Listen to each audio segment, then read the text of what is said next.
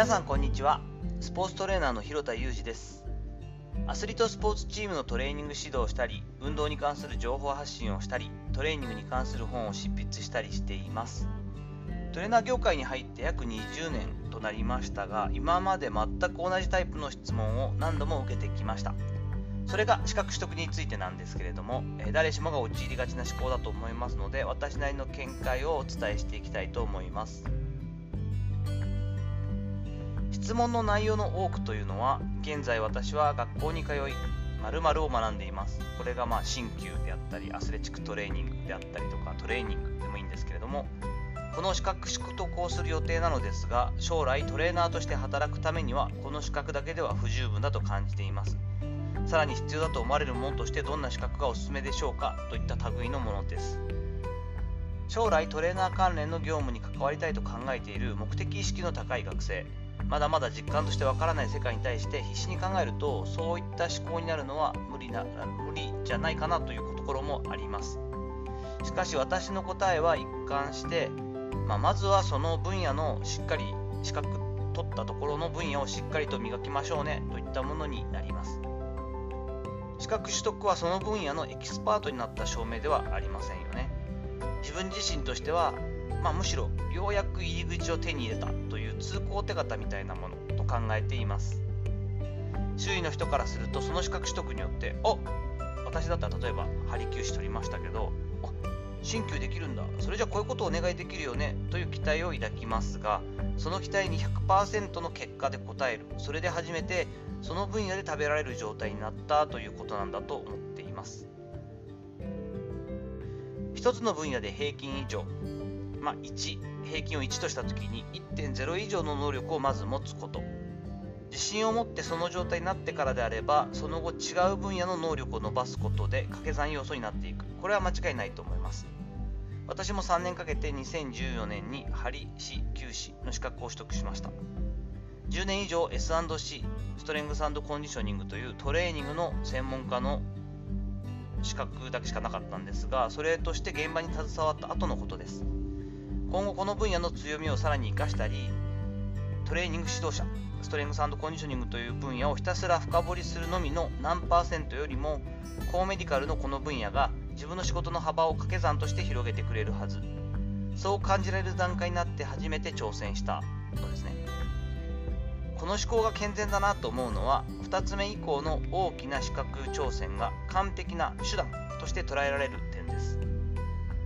大学や専門学校側からすれば合格率がその後の学校の評価にもつながりますよね。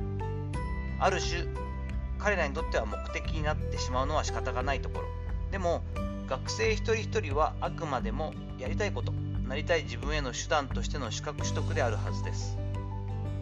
資格取得までの道のりが長ければ長いほど資格取得がゴールという目的意識にすり替わりがちなのに注意が必要だと思っています。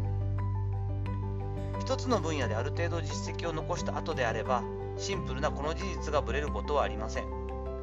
よく言われている表現ですが資格取得というテープを切ることではなくテープの 20m、30m 先に待っているクライアントにたどり着くことを自然と目指すようになるわけです。あくまでも結果的に資格取得をなすという意識になりますから当然高い確率で受かります。人間の能力の差なんて大してありませんから目的意識の差で大きく結果って変わります。そんなものなんですよね。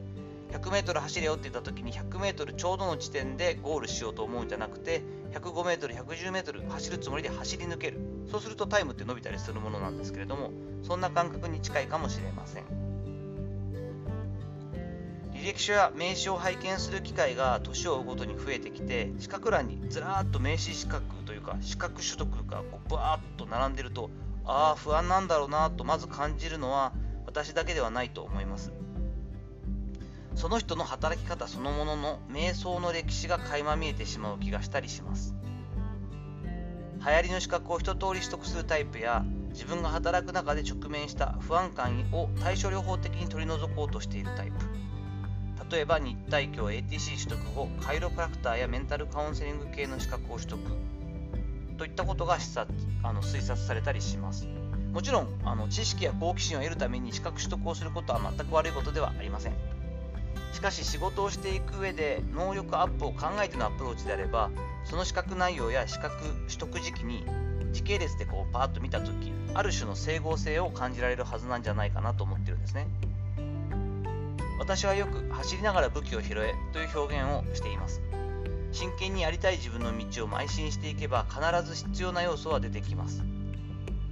その必要なものは自分の選んだ専門分野を真摯に進んでいって初めてわかるものなんですよね。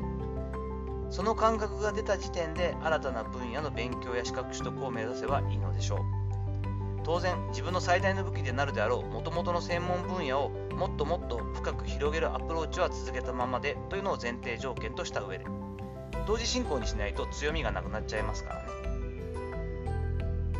さていかがだったでしょうか。資格取得自体が悪いよということではないですしあの全然関係なくて趣味としてね私なんかもコーヒーが好きだったりするので時間やもうちょっとこう余裕ができてきたらコーヒーに関する資格なんかも面白いよなと思ったりはしているのでそこは全く別問題として何か自分の、1個の資格取得専門分野に対してさらにさらにと思う時にこういったこう思考の罠というかですね不安だったりとか流行りしたりでどうしてもこう資格を取らないと不安。常に何らかの新しい資格を取ることで安心しているといったような罠に陥らないようにしてほしいなと思って本日の話をしました。本日の話のご感想やご意見などあれば Twitter のダイレクトメッセージやレター機能そしてコメント欄にあ一言コメントいただくのでも嬉しいです。よろしくお願いします。フォローやいいねも引き続きいただけると嬉しいです。本日も最後までお聴きいただきありがとうございました。この後も充実した時間をお過ごしください。それではまたお会いしましょう。広田裕二でした。